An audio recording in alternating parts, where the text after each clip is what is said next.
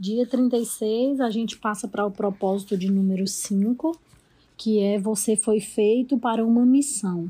Provérbios 11, 30. O fruto da retidão é árvore de vida, e aquele que conquista almas é sábio. Dia 36, feito para uma missão. Assim como me deste uma missão no mundo, eu dei a eles uma missão no mundo. João 18, 17, 18. O que mais me interessa é terminar o que Deus começou, a tarefa de que o Senhor Jesus me incumbiu. Atos 20, 24. Você foi feito para uma missão. Deus está atuando no mundo e quer que você se junte a Ele. Essa atribuição é conhecida como uma missão. O Senhor quer que você tenha tanto um ministério no corpo de Cristo quanto uma missão no mundo. O ministério é um serviço com os que creem. Colossenses 1, 25. 1 Coríntios 12, 5. A missão é seu serviço com os que não creem. Cumprir a missão no mundo é o quinto propósito de Deus para a vida. A missão de uma vida é tanto participativa quanto particular. Parte dela é uma responsabilidade compartilhada com todos os outros cristãos, e parte é uma tarefa exclusivamente sua. Nos próximos e últimos capítulos falaremos sobre ambas. A palavra missão tem sua raiz do termo latino enviar. Ser cristão consiste em ser enviado ao mundo para ser representante de Cristo, que disse: Assim como o Pai me enviou, eu os envio. João 20, 21a. Jesus entendeu nitidamente a missão que tinha neste mundo. Quando estava com 12 anos de idade, disse: Eu devo tratar dos negócios de meu pai. Lucas 2,49. E 21 anos mais tarde, morrendo na cruz, ele exclamou: Está consumado. João 19:30 como os suportes que mantêm os livros de pé, essas duas declarações expressam o sentido de uma vida plena, dirigida por um propósito. Jesus completou a missão de que foi confiada pelo Pai. A missão de Jesus na terra é nossa missão agora, pois somos o corpo de Cristo. Aquilo que ele fez ao seu corpo físico, devemos dar prosseguimento no seu corpo espiritual, a igreja. Que missão é essa?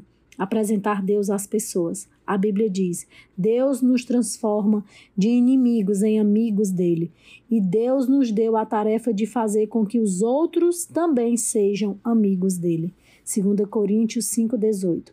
Deus quer resgatar o ser humano das mãos de Satanás e reconciliá-lo consigo, para que possamos cumprir os cinco propósitos para os quais ele nos criou: amá-lo, fazer parte de sua família, tornar-nos semelhante a Ele, servi-lo e contar aos outros a respeito dele.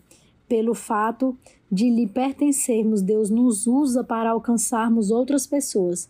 Ele nos salva e então nos envia. A Bíblia diz: fomos enviados para falar em nome de Cristo. 2 Coríntios 5:20. Somos os mensageiros do amor e os seus propósitos para o mundo. A importância de sua missão. Cumprir sua missão aqui é parte essencial do que representa viver para a glória de Deus. A Bíblia apresenta várias razões pelas quais sua missão é tão importante. Sua missão é a continuação da missão terrena de Jesus. Como seus seguidores, devemos continuar o que Jesus começou. Cristo nos chama não apenas para vir a Ele, mas também para ir para Ele. Sua missão é tão importante que Jesus a repetiu cinco vezes, de cinco maneiras diferentes, em cinco diferentes livros da Bíblia. Em Mateus, está lá em Mateus 28, 19 e 20. Em Marcos 16, 15. Lucas 20, 47, 24, 47. João 20, 21 e Atos 1, 8. É como se ele estivesse dizendo: Eu realmente quero que você assuma isso. Estude essas cinco incumbências dadas por Jesus e você aprenderá os detalhes de uma missão para o mundo. Quando onde, porquê e como. Na grande comissão, Jesus disse: Vão e façam discípulos de todas as nações. Batizem-nos em nome do Pai, do Filho e do Espírito Santo e ensinem-nos a fazer tudo o que ordenei a vocês. Mateus 28, 19 e 20. Sua incumbência foi dada a todos os seguidores de Jesus, não somente a pastores e missionários. Esse é o seu compromisso com Jesus. Não se trata de algo opcional. As palavras de Jesus são a grande sugestão. Se você faz parte da família de Deus, sua missão é obrigatória. Desprezá-la é um ato de desobediência. Talvez você não esteja ciente de que Deus o responsabiliza pelos descrentes que vivem à sua volta, mas a Bíblia diz: você deve adverti-los para que possam viver. Se você não falar para advertir os maus e pararem de praticar o mal, eles morrerão em seus pecados, mas eu responsabilizarei você pela morte deles. Ezequiel 3,18. Você pode ser o único cristão que algumas pessoas irão conhecer, e sua missão é contar a eles a respeito de Jesus. Sua missão é um privilégio formidável. Embora seja uma grande responsabilidade, é também uma imensa honra ser usado por Deus. Paulo disse: todas essas novas vêm de Deus, que trouxe de volta a si mesmo por meio daquilo que Cristo Jesus fez. E Deus nos deu o privilégio de insistir com todos para que se tornem aceitáveis diante dele e se reconciliem com ele. 2 Coríntios 5,18. Sua missão envolve dois grandes privilégios: trabalhar com Deus e representá-lo. Somos parceiros do Senhor na construção do seu reino. Paulo nos chama colaboradores e diz que somos companheiros de trabalho de Deus. 2 Coríntios 6:1. Jesus assegurou nossa salvação, aceitou-nos em sua família, deu-nos seu Espírito Santo e então nos tornou seus representantes no mundo. Que privilégio! A Bíblia diz: somos representantes de Cristo. Deus nos usa para persuadir homens e mulheres e deixar as diferenças de lado e ingressar na obra de Deus para reconciliar o ser humano com ele. Estamos falando por Cristo mesmo agora, tornem-se amigos de Deus. Ele já é amigo de vocês. 2 Coríntios 5:20. Ensinar os outros como obter a vida eterna é a melhor coisa que você pode fazer por eles. Se seu vizinho tivesse câncer ou AIDS e você conhecesse a cura, seria criminoso reter tal informação. Ainda pior, é guardar o segredo sobre o caminho para o perdão, o propósito, a paz e a vida eterna. Temos a melhor de todas as novidades do mundo e compartilhá-la é o maior favor que podemos prestar a alguém. O problema dos cristãos que se convertem há muito tempo é terem se esquecido de como é desanimador viver em Cristo. Devemos nos lembrar de que não importa quanto as pessoas pareçam felizes e bem-sucedidas, sem Cristo, elas estão desesperadamente perdidas e destinadas à separação eterna de Deus. A Bíblia diz que Jesus é o único que pode salvar o ser humano. Todos precisam de Jesus. Atos 4:12. Sua missão tem alcance eterno ela influenciará o destino eterno de outras pessoas. Logo, é mais importante que qualquer emprego, realização pessoal ou objetivo que você possa alcançar durante toda a sua vida. As consequências de uma missão vão durar para sempre, mas as de um emprego não. Nada que você faça pode ser mais importante para ajudar pessoas a estabelecerem um relacionamento eterno com Deus. Esse é o motivo por que precisamos ser perseverantes no desempenho de nossa missão. Jesus disse: Todos nós devemos rapidamente cumprir as tarefas de que fomos incumbidos por aquele que me enviou, pois resta pouco tempo antes que caia a noite e todo o trabalho chegue ao fim. João 9:4. O relógio que controla a missão de sua vida está correndo. Então não perca mais nenhum dia. Inicie agora mesmo a missão de trazer outras pessoas para Cristo. Teremos toda a eternidade para celebrar com aqueles que trouxemos a Jesus, mas temos apenas o tempo da nossa vida para alcançá-los.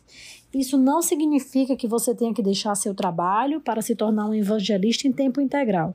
Deus deseja que você compartilhe as boas novas de forma naturalmente, dia a dia e onde você estiver, como estudante, mãe, dona de casa, professor, vendedor, gerente ou qualquer outra que seja sua atividade. Você sempre deve esperar que Deus coloque pessoas em seu caminho, para que com elas você possa compartilhar o evangelho.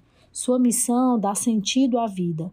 William James disse: o melhor aproveitamento da vida consiste em gastá-la a favor de alguma coisa que dure mais do que a própria vida. A verdade é que somente o reino de Deus irá permanecer. Todo o restante acabará desaparecendo e por isso não devemos ter uma vida dirigida por propósitos, vida empenhada na adoração, na comunhão, no crescimento, no crescimento espiritual, no ministério e no cumprimento da nossa missão no mundo. Devemos nos empenhar nisso. Os resultados destas atividades vão durar para sempre. Se falhar em cumprir a missão que Deus lhe atribuiu, você terá desperdiçado a vida que Deus lhe concedeu. Paulo disse: Minha vida não tem valor algum, a menos que eu a use para realizar a obra que me foi confiada pelo Senhor, a obra de contar aos outros as boas novas acerca da maravilhosa bondade e do amor de Deus. Atos 20, 24. Há pessoas que somente você poderá alcançar, em virtude de onde você vive, de como Deus o fez, onde você nasceu. Se ao menos uma pessoa for para o céu, pelo seu testemunho, sua vida terá sido relevante na eternidade. Comece a olhar em torno, em seu campo missionário pessoal e ore Deus, quem você pôs em minha vida para que eu lhe fale a respeito de Jesus. O cronograma de Deus para a consumação da história está vinculado à conclusão de sua incumbência. Existe hoje um interesse crescente na segunda vinda de Cristo e no fim do mundo. Quando isso ocorrerá? Antes de Jesus ter subido aos céus, os discípulos lhe fizeram a mesma pergunta e a resposta foi bastante reveladora lá em Atos 1, 7 e 8. Eles lhes respondeu: Não compete a vocês saber os tempos ou as datas que o Pai estabeleceu para própria autoridade, mas receberão poder quando o Espírito Santo descer sobre vocês, e serão minhas testemunhas em Jerusalém, em toda a Judéia e Samaria e até os confins da terra. Quando os discípulos quiseram conversar sobre profecia, Jesus rapidamente mudou a conversa para o evangelismo. Ele queria que eles se concentrassem em sua missão no mundo. Em essência, ele disse: Não compete a vocês saber os detalhes da minha volta, e sim da missão que lhe foi confiada. Concentrem-se nisso. Especular sobre o momento exato do retorno de Cristo é inútil, pois Jesus disse: Quanto ao dia e à hora ninguém sabe nem os anjos do céu, nem o Filho, somente o Pai. Mateus 24, 36. Como Jesus afirmou não saber nem o dia e nem a hora, por que você iria fazer esses cálculos para descobri-lo? O que sabemos com certeza é: Jesus vai voltar até que todas as pessoas que Deus preparou para ouvir Sua palavra a tenham ouvido. Jesus disse: As boas novas acerca do reino de Deus serão pregadas em todo o mundo e a todas as nações. Depois virá o fim. Mateus 24, 14. Se você quer que Jesus volte o mais rápido possível, concentre-se em cumprir sua missão, não em desvendar a profecia. É fácil nos distrairmos e desviarmos de nossa missão, porque Satanás aceita que façamos qualquer coisa menos compartilhar a fé. Ele o deixará fazer todo tipo de boa ação contanto que não leve ninguém com você para o céu. Mas no instante em que começar a levar sua missão a sério, esteja certo de que o diabo irá colocar todo tipo de distração diante de você. Quando isso acontecer, lembre-se das palavras de Jesus: todo aquele que de, se deixa desviar do trabalho que eu planejo para ele não está apto para o reino de Deus. Lucas 9, 62. Quanto lhe custará cumprir a missão? Cumprir a missão vai exigir que você abandone seus planos pessoais e assuma os planos de Deus para a sua vida. Você não pode apenas acumulá-los com todas as outras coisas que você gostaria de fazer. Você deve orar como Jesus: Pai, se queres, afasta de mim esse cálice. Contudo, não seja feita a minha, mas a tua vontade. Lucas 22, 42. Submeta privilégios, expectativas, sonhos, planos e ambições a Deus. Pare de fazer orações egoístas como Deus abençoa o que quero fazer. Em vez disso, ore: Deus, ajuda-me a fazer o que estás abençoando.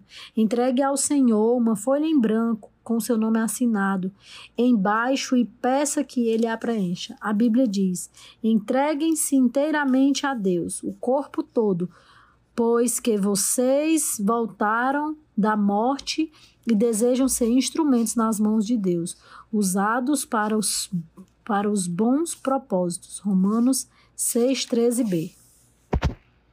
Comprometendo-se em realizar sua missão. Não importando o preço a pagar, você experimentará a bênção de Deus em uma forma que poucas pessoas experimentaram. Não há quase nada que ele não faça pelo homem ou pela mulher que se comprometa em servir o reino de Deus. Jesus prometeu: Deus dará a todos vocês tudo o que precisarem no dia a dia, se vocês viverem para Ele e fizerem do reino de Deus a sua preocupação principal. Mateus 6,36. Mais um para Jesus. Meu pai foi pastor por mais de 50 anos, servindo principalmente em igrejas pequenas da zona rural.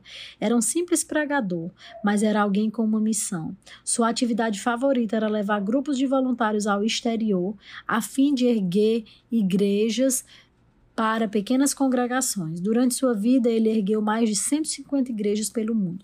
Em 1999, meu pai morreu de câncer. Na última semana de vida, a doença o mantinha em estado de semiconsciência, quase às 24 horas do dia. Quando sonhava, falava alto sobre o que estava sonhando. Sentado ao lado de sua cama, aprendi muito sobre meu pai, apenas escutando seus sonhos. Ele revivia os projetos de construção um após outro. Certa noite, em seus últimos momentos, enquanto minha mulher, minha sobrinha e eu estávamos ao seu lado, ele ficou subitamente agitado e tentou levantar-se da cama. Obviamente estava muito fraco e minha mulher insistiu que ele voltasse a deitar. Mas, como ele insistia em sair da cama, ela acabou por perguntar: Jimmy, o que você está querendo fazer? Ele respondeu: Tenho que salvar mais uma para Jesus. Tenho de salvar mais uma para Jesus. Tenho que salvar mais uma para Jesus. E começou a repetir essa frase sem parar. Na hora que se seguiu, ele provavelmente repetiu a frase por mais de cem vezes: Tenho que salvar mais uma para Jesus. Quando me sentei perto da cama, chorando, inclinei a cabeça para agradecer a Deus pela fé do meu pai. Naquele momento, meu pai estendeu o braço, pôs a frágil mão sobre minha cabeça e disse: como se estivesse me comissionando. Salve mais uma para Jesus. Salve mais uma para Jesus. Pretendo que esse seja o lema para o restante da minha vida. E também convido a considerar esse objetivo e foco na sua vida, porque nada fará diferença maior na eternidade. Se você quer ser usado por Deus, deve se importar com o que mais importa para ele. E o que mais importa para o Senhor é a redenção das pessoas que ele criou. Ele quer que seus filhos perdidos sejam encontrados. Nada interessa mais a Deus. A cruz pro prova isso. Oro para que você esteja sempre atento a fim de alcançar mais um para Jesus, de maneira que no dia que estiver diante de Deus você possa dizer: missão cumprida. Dia 36 Pensando no meu propósito de vida, tema para reflexão, fui feito para uma missão. Versículo para memorizar. Portanto, vão e façam discípulos de todas as nações, batizando-os em nome do Pai, do Filho e do Espírito Santo, ensinando-os a obedecer a tudo quanto lhes ordenei a vocês. E eu estarei sempre com vocês até o final dos tempos. Mateus 28, 19 e 20. Pergunta para meditar: Que temores me impedem de cumprir a missão para a qual fui incumbido por Deus? O que me impede de contar aos outros sobre, sobre suas boas novas? Pai, nos ensina e nos dê consciência que nós temos uma missão. Não se trata de sermos evangelistas, líderes, pastores, padres, presbíteros, líderes, enfim, mas se trata de ir com a nossa vida, no nosso dia a dia, onde quer que nós estejamos, nós sejamos uma pessoa que é sedenta em falar do teu amor, das tuas maravilhas, de tudo que o Senhor já fez em nós e através de nós. Nos dá, Senhor Deus, essa consciência, esse amor pela missão e que possamos todos os dias ter em mente essa frase, mais um para Jesus. Que a nossa vida possa ter real sentido, Deus. Em nome de Jesus. Amém.